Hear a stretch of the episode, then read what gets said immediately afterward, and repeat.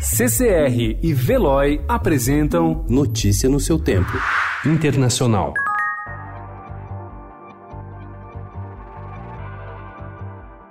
A campanha do presidente dos Estados Unidos, Donald Trump, anunciou ontem que arrecadou 46 milhões de dólares no último trimestre de 2019. A cifra significa um recorde para o atual ciclo eleitoral, apesar do processo de impeachment que avançou no Congresso em dezembro e mostra o tamanho do desafio enfrentado pelos democratas para se manterem competitivos na votação presidencial de novembro. O tamanho das arrecadações mostra o ânimo da base de doadores em uma eleição em que o voto não é obrigatório, além de indicar a capilaridade e o poder de fogo de de um candidato.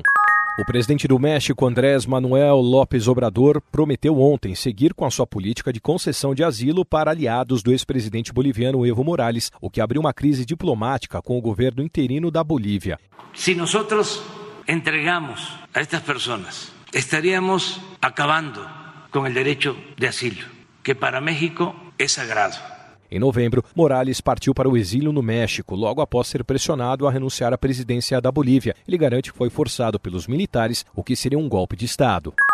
As condições climáticas, ventos fortes e altas temperaturas agravaram os incêndios florestais na Austrália. O governo autorizou ontem o uso de um navio da Marinha para resgatar até 4 mil pessoas cercadas pelas chamas que castigam o litoral e provocaram mortes, especialmente em pequenas cidades costeiras entre Sydney e Melbourne. Notícia no seu tempo. Oferecimento CCR e Veloy.